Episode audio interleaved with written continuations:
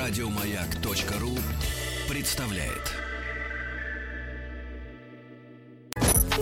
Э, Судя по всему, это были приступы тревоги. Что? Страха, синдром паники. Могу прописать успокоительное. Эй, взгляни на меня. Я что, на паникюра похож? Ну, так, Я так похож сразу. на паникюра? Стыдиться вам нечего. Любой невропат... Тебя что, выперли с ветеринарных курсов? У меня был инфаркт. Кардиограмма не подтверждает. Мужчина. Руководство по эксплуатации.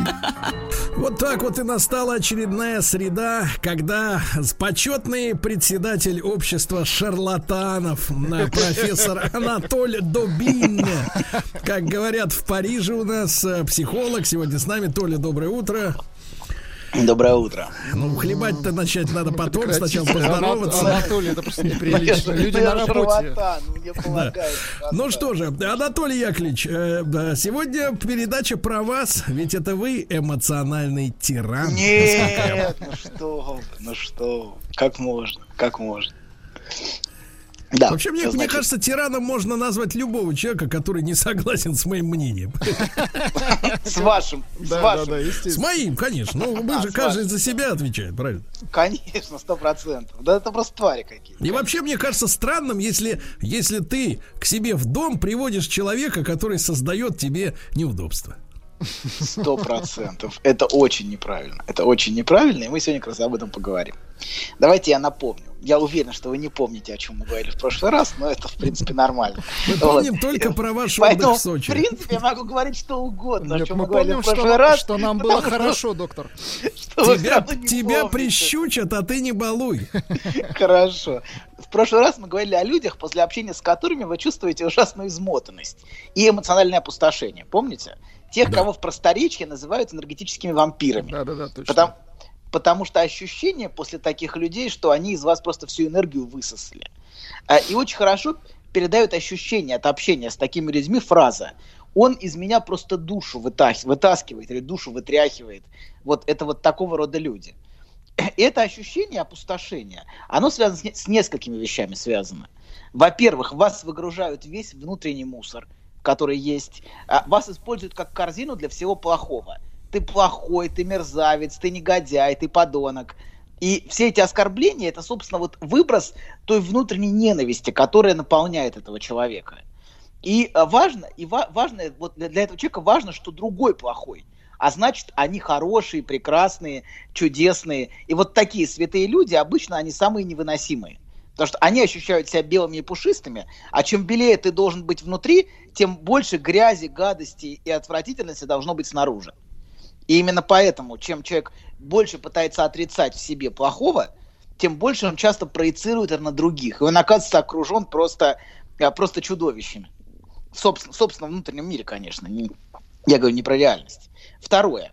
А, Почему, почему с этими людьми тяжело? Такие люди часто провоцируют конфликты совершенно на пустом месте. То есть ощущение, которое у вас складывается от них, что как будто им нужен ваш взрыв. А у вас возникает ощущение, что когда вы взрываетесь, то э, такой человек как будто чувствует облегчение. Э, Я думаю, что мы все После взрыва, да? Да, после вашего взрыва, да. Как будто вас довели, а другому человеку как-то, как-то спокойней становится, что ли, на душе. Вот. А, да, в этом есть определенная логика. И им важно чувствовать, что они могут управлять вашим эмоциональным состоянием. Что они могут, что они, по крайней мере, могут вывести вас из себя. А, а, даже если ты, например, если ты, даже если ты ничего не можешь, то ты, по крайней мере, можешь испортить настроение, причинить боль, унизить, выбесить, доведя до взрыва человека, и это значит, что ты не бессилен. И- а как бы, то есть это такое бессознательное всемогущество. Если я даже ничего не могу сделать, я могу человека довести. Вот. А, и еще я бы сказал, что эти люди, они устанавливают очень, очень специфическую форму контакта с другими людьми. То есть, если им удалось вывести другого человека из равновесия, значит, другой человек к ним неравнодушен. И даже если ты ничего не можешь сделать, то всегда можно начать эмоционально потрошить другого человека. То Просто есть, если человек, его. если человек начинает тебя стрелять, значит нет равнодушия, да? Мгм. То есть он тебя любит. Абсолютно. Но это не знаю, нет, это только женский вариант. Я бы не сказал, что все, все, о чем мы говорим, женщины. Не намекают. Есть, есть и мужчины такие. Профессор, вот. оговорка по Фрейду, никто и не думал. Да, конечно, я слышу уже, слышу. Вот я, вы очень громко. Это в вашем внутреннем мире звучит мой голос. А в эфире тишина. Да. да, согласен, согласен. Вот, да, нет, многие мужчины тоже доводят и изводят и третируют своих жен абсолютно, и не только жены, и окружающих. В любом случае, несомненно, в, это, в этом больше женского, конечно. Несомненно, это правда. Вот. Но, тем не менее, очень много мужчин таких, которые трясут и измываются. Так же, как и многие женщины. Вот. Короче говоря, эти люди устанавливают очень такую странную и специфическую форму контакта, в которой они эмоционально трясут другого человека, а значит, другой к ним неравнодушен. Значит, и значит, он, ну как бы, значит, он отвечает, значит, он присутствует, вот. И если ты можешь другого вывести. А если не можешь другого вывести, значит все, контакта нет. И вот, собственно, единственная форма контакта – это все время трясти другого человека. Как будто других способов контакта не существует в принципе. Вот. И третье, значит, третье, что у нас, это то, что рядом, с, так, вы чувствуете рядом с таким человеком, что он вас просто пытается подчинить себе. Чтобы как ваша жизнь как бы целиком была подчинена э, воле этого человека – вот в, в общении с ним вы это чувствуете, что вас все время как бы подавляют. И если вернуться к, к той модели, о которой мы говорили, мы ее используем просто для, для, как бы для описания. Это не значит, что это вот буквально так. Но давайте использовать модель матери и младенца для удобства. Вот это как вот, да, это как безжалостный тираничный младенец, который пытается криком причинить боль и вывести мать из равновесия. Просто, ну как бы довести, довести, чтобы на него реагировали орать, кричать, биться в истерике. Крик ведь, знаете, бывает совершенно невыносим крик. И можно сделать все, чтобы человек только замолчал. Только замолчи, пожалуйста. Вот, потому что крик может, э, может, ну, как бы это, это очень напоминает такой младенческий крик, который совершенно, не, ну, который совершенно невозможно выдерживать. Вот. И а, младенец, который хочет этим криком полностью управлять матерью, подчинить ее своему всемогуществу младенческому. Вот, вот, это, вот это напоминает такую ситуацию. Как будто крик это такой поводок, за который можно дергать окружающих. Как в детстве, например, ты мог, ты мог или ты могла дергать мать. Вот дергаешь за поводок, дергается криком. Так и в жизни потом происходит. Человек общается криком. То есть он остается таким младенцем, который единственный способ отношений с миром строит посредством крика. Вот. А он, например, он заорал, и все вокруг затряслись в ужасе. И все потребности тут же удовлетворяются.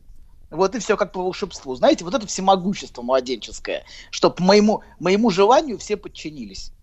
Вот. То есть мать появилась по самому первому требованию и решила все проблемы, которые возникли. Полностью меня удовлетворила, теперь все хорошо. Было все плохо, я заорал, стало все хорошо и, и по-моему. Вот. И еще одна важная вещь, он всегда должен быть в центре беспокойства хорошей матери. И важно, чтобы она никуда от него не делась. То есть он всегда должен быть в центре внимания. Всегда. Вот всегда. Хорошая мать, потому что младенец, младенец, настоящий младенец правда находится после рождения в центре внимания. Но когда это взрослый человек, понимаете, который все время, все время криком заставляет обратить на себя внимание, вот, то это, конечно, гораздо худшая ситуация. Вы не путаете с командиром роты вообще вот этого человека? Абсолютно, но командир роты... детьми, хорошо, да. Но гораздо хуже, если командир роты живет, живет в двушке, понимаете, да? а его ногу. Ну да, и, конечно, это совершенно другая история. Вот. Когда одно дело, когда это рота, и когда есть... Все-таки рота регулируется правилами. Понимаете, командир роты, он ограничен, и он подчинен правилам, и он не может делать, делать я хочу, чтобы мне чистили сапоги и орать. Наверное, ну может, почему? Конечно. Он может так делать. Да, может, просто Ну, вот Владик так делал и не раз. Ну прекратите. Я просто смотрел в кино. Так не было. Это плохие перестроечные фильмы. Они это лживое кино. Хорошо. Лживое, которое мы не верим, да. Класс. Ну, хорошо, это клевета. Клевета, да. Ну вот, а вот так, представляете, если одно дело, если это, если это вот, ну, как бы на работе, а другое дело, если это в семье, понимаете, это другая история. Вот. Да. Короче говоря, ладно, продолжаем. А что они терпят-то тогда? Что, терпят? Да. Потому что, лю... потому что любят. А? Она же мама, конечно. Куда ей учить? Конечно. Вообще некуда. Я вам расскажу дальше, во второй части, почему терпят. А пока давайте расскажем, что терпят. Вот. Короче говоря... И как? Да. И как, и как терпят, да. Короче говоря, важно, чтобы мать появилась по первому требованию. Вот, моментально. Чтобы он был в центре внимания, и еще важно, чтобы она никуда не делась, как на поводке была. Вот. Поэтому основные требования, которые идут от таких людей, ты должен, просто обязан все бросить и заниматься мной. Бросить свою жизнь. Ты всегда должен быть на связи. Это как вот я заорала, и ты, или заорал, заорал, давайте заорал. Я заорал, и все, и ты должен появиться тут же. Я не мог до тебя дозвониться, почему ты не отвечала? Вот человек может, может кричать в трубку, например. А, это, за, за этим стоит требование моментальной реакции, как будто это мать, которая тут же должна прибежать к младенцу и удовлетворить его. Вот. И еще нужно заставить заниматься только им. Потому что ему срочно что-то нужно. Вот мне срочно нужно, а такому человеку всегда срочно. Вот когда бы ни было, это всегда срочно. Любая проблема это срочно. И любая проблема это вопрос жизни и смерти. Ну, как, например, для младенца это всегда вопрос жизни и смерти, в каком-то смысле голод. Но для взрослого человека он уже может, ну, может уже потихонечку учиться ждать, терпеть. А такие люди, они остаются психически младенцами. Для них это всегда вопрос жизни и смерти. А если ты не прореагировал, то ты тут же становишься плохим. Ты бессердечный эгоист, подонок, плохая... Ты, короче говоря, короче говоря, ты плохая мать, которая совершенно не думает обо мне. И то, как этот человек использует слова вот, в общении, слова, это больше похоже на удары, чем на общение. А, потому что в основном используется оскорбление, как вы понимаете, в таком, в таком э, взаимодействии. А оскорбление это что такое вот в данном случае? Это способ влиять на, на состояние другого человека. То есть вывести из равновесия. Да, то есть оскорбление это же не способ диалога, это способ швыряния. Ты кидаешь чем-то в человека и пытаешься заставить его прореагировать эмоционально. Это способ заставить заметить себя, это способ подчинить другого своей воле э, посредством давления агрессивного. Вот, то есть, а, на самом деле, оскорбление не является коммуникацией вот в, в смысле, в смысле общения. Это является способом эмоционального воздействия на другого. Вот. И как если бы, как если бы это был младенческий крик, например, на мать. А вот опять же, Толя, а, а в роте это коммуникация? Ну, нет. Ну, ну, Сложно сказать. А знаете Сложно почему? Сказать. Потому что нет времени рассказывать. Война идет, понимаете? Нет Война. времени. Надо быстро, чтобы все сделали. Да, ну, разные видео есть с войны, где Это вы нам рассказываете. Говорят, вот говорят эти командиру, люди, Толя, до свидания, Толя, вот до пишут люди, мы пошли. Так что да, пишут люди, что всякие. вот за годы, за годы работы доктора из Ульяновска, кстати, пишут, с родины Ильича. Вот, за все это время запомнил смех, один анекдот и отхлебывание, понимаете? Э, вот, а, а ну, в армии надо запомнил. быстро, чтобы все раз и побежали. Раз и снаряд дослали в ствол, и все, и нет некогда разговаривать. Ну пусть Пусть к жене идет тогда, она ему скажет. Ладно, значит, соответствующим образом. Ладно, продолжим. Значит, знаете, э, эти люди очень часто применяют моральное давление посредством окружения. Например, в период, когда партийные органы имели огромное значение, некоторые женщины жаловались в райком на мужа, требуя заставить его что-то. А, могут привлекаться родственники или соседи, перед которыми могут устраиваться публи... сцены такого, знаете, публичного морального эксбиционизма, если называть это вещи вот своими словами то это вот такие демонстративные театральные сцены с вытряхиванием всех мельчайших подробностей э, интимной жизни перед окружающими. Когда человек приходит и начинает визжать перед соседями, или вызывает милицию, например, тоже вот есть такие, такие люди. Это, в принципе, все, все одна и та же картинка.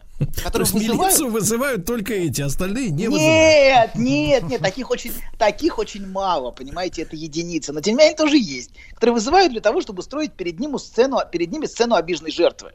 Вот сцена жертвы перед мили... Вызвали, любой участковый, может быть, вам расскажет массу таких историй, где, где их вовлекают в семейные разборки такие театральные и драматичные. И цель всего этого театрального мероприятия это заставить другого подчиниться – а, собственно, для подчинения используются два инструмента. Эти инструменты совсем примитивные. Я бы сказал, это совсем младенческий арсенал, но, тем не менее, этот арсенал крайне эффективный, очень эффективный. Это, во-первых, гнев и страх, когда вас пытаются, например, напугать, э, тиранить, вас шантажируют, говорят, что, значит, там то-то и то-то, э, угрожают. Вот. Это один инструмент. То есть нужно напугать и подавить другого человека и заставить подчиниться своей воле. Вот. Это первое, первый инструмент. А второй инструмент – это вина. а, если на, на вас не, если на вас, на вас не удалось повлиять вот посредством крика и посредством требования и продавливать свою волю силой, то вас будут пытаться подчинить виной. На- Например, только что на вас орали и угрожали, а через две секунды начинают рыдать и вопить, какую боль вы причинили. Вот, как ужасно вы поступили и как совершенно чудовищно, бессердечно и безнравственно обидели. Вот. И, это, и, этот, и этот инструмент постоянно чередуется. Начинается с крика, заканчивается виной. Вот. И а, общение, собственно, с таким человеком, оно, к сожалению, часто сводится к вот такому грустному чередованию а, вот этих двух инструментов. А, ф- с одной стороны, давление, э, давление такое агрессивное, яростное, а, и когда так пытаются подчинить, когда пытаются подчинить оскорблениями, унижениями, например, жалобы в компетентные Доктор, органы это тоже. система точка-тире. Да, абсолютно. Это, конечно, абсолютно. Это, это коммуникация. Но коммуникация младенческая, понимаете? Но, к сожалению, младенец вырос и превратился в, в визжащего, я не знаю, ну, визжащего взрослого. Вот. Ну, Это что вам вот, ну, мешает сказать визжащую взрослую? Вы же об Ну, этом вот- говорите. Не, я не об этом. Ну как, отчасти, отчасти. Несомненно, приходят, конечно, по ассоциации женские образы в первую очередь. Ничего себе отчасти, 60% их уже вот тут. 60%. Но Да. поверьте, многие... а, а, а, Если бы вы работали с Майо, вы бы услышали, как многие, многие мужчины ведут себя так же, абсолютно, к сожалению. То есть не, это не только женское проявление. Абсолютно многие мужчины в семьях ведут себя очень схожим образом. Не надо думать, что это чисто женский вариант, хотя, конечно, в первую очередь приходит образ визжащей женщины в голову, если, если вот это наложить на картинку. Но, конечно, многие мужчины также визжат, орут, требуют внимания, вот, и изводят своих, своих близких, своих жен. Вот. Короче говоря, два инструмента. С одной стороны, инструмент а, это этот гнев, ярость, давить яростью и требовать, требовать подчинения другого яростью, а с другой стороны виной.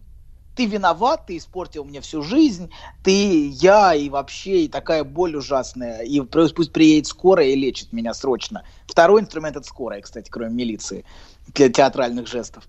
Вот это не значит, что это не значит, что все, кто вызывает скорую, они, значит, э, вот так делают. Но некоторые женщины а, такого очень драматического склада склонны использовать весь инструментарий, который предоставляет государство для, вот, для этих театральных демонстраций. Вот, это значит, это первый, первый, значит, момент. Так, значит, и такое общение, конечно, а, очень изматывает близких. Как вы понимаете, это вызывает чувство выпотрошенности у многих, у многих близких людей. А, это, ну, совершенно, вот это, когда с тобой общаются вот таким образом, используя самые примитивные средства коммуникации, очень очень ранние, очень примитивные. Вот. И особенно жалко в этой ситуации тех, кто не может сбежать. Потому что все сбегают обычно быстро, как только можно. Это дети. Дети не могут сбежать. И мы поговорим об этих людях после перерыва, о тех, кто вырос в таких семьях. Но, как правило, конечно, все вокруг стараются отмахнуться от такого человека и отделаться. Фу, фу, давай, все, отстань от меня. Вот. И самое главное, мы говорили, что такие нездоровые люди пытаются навязать другим собственное безумие. Они пытаются навязать свой параноидный способ смотреть на мир и действительность окружающую. Кругом, оказывается, враги, преследователи, обманщики, лжецы, а наш вот этот герой главный оказывается жертвой и святым человеком, который только и делает все ради близких, которые все как на подбор твари, мерзавцы, подонки. Вот. Да. И если это женщина, например, если это женщина, предположим, женщина, Нет, хорошо, такого да, условия нет. Если это женщина, говорить так. то она, например, может Нет, неожиданно... так как это женщина, да, вот так Нет, так возможно. как это женщина, давайте продолжим. она Дайте без может- если, да? Да-да-да, Тихо, конечно. тихо. Она может накинуться на своего мужа, например, с обвинениями. Почему ты меня не защитил? Когда, при когда меня при тебе оскорбляли и унижали, ты не мужик. Ты же видел, как официант мне нахамил. Ты слышал, каким тоном он со мной разговаривал. Вот, при тебя, меня при тебе унизили. А мужик при этом в совершенной растерянности. Потому что он ничего такого вообще не видел. Или даже скорее видел, что эта женщина сама нападала на официанта, провоцировала его, и ему было очень стыдно за ее хамское поведение, например. Вот. Она нападала, но при этом она все переворачивает и говорит, что нападали на нее. И требует разделять ее иллюзии. Понимаете, вот что важно, она требует вот этот иллюзорный параноидный мир разделять. И еще вот эти параноидные люди, они очень чувствительны к унижению. Вернее, к своим фантазиям, что их унизили. И они тут же готовы на вас накинуться с абсурдными обвинениями в том, что вы унизили, обидели, причинили боль. И они бывают настолько убедительны, что им удается навязать свои иллюзии и свое восприятие окружающего. Например, Анатолий. мужик может реально пойти бить морду официанту, понимаете? Анатолий, В общем, э, да. со всей страны десятки сообщений э, э, сводятся к следующему тексту. Ну, точно моя жена. Нет, И вопрос, нет, да минуточку, минуточку, это люди Да. говорят, что вот это они узнали. Вопрос к этим людям, это которые ошибка. узнали свою жену. Почему вы с ними продолжаете страдать? Напишите. Еще больше подкастов на радиомаяк.ру.